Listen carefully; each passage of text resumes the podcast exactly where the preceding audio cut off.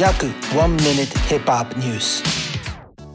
不動産に異常なこだわりを持つイージーことラッパーのカニエ・ウェストがカリフォルニア州のマリブ海岸沿いに日本の超有名建築家安藤忠雄デザインの超豪邸を購入したことが DMG の取材で分かった。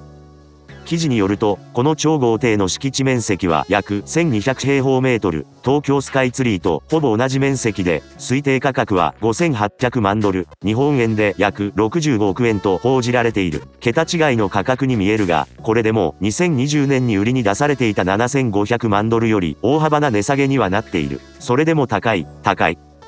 2013年に完成した同豪邸は太平洋を一望できる設計になっており、3階建てのコンクリート打ちっぱなしはまるで要塞のようで、4つのベッドルームと4.5個のバスルームを完備しており、妻のキム・カーダシアンと子供たちと現在住んでいるヒデンヒルズの家からも車で30分の距離とのこと。えーと、バスルーム4.5個ってどういうこと？アルバムドンダをリリースしたばかりのカニエは、以前から安藤忠雄氏の大ファンだそうで、この豪邸も彼の所有する不動産コレクションの中の一つに追加される。ちなみに、27曲入りのドンダの売れ行きも好調で、デビュー1週目でビルボードトップ200の1位を記録し、リリースからわずか4日で約30万枚の CD を販売したと同等の売り上げを上げている。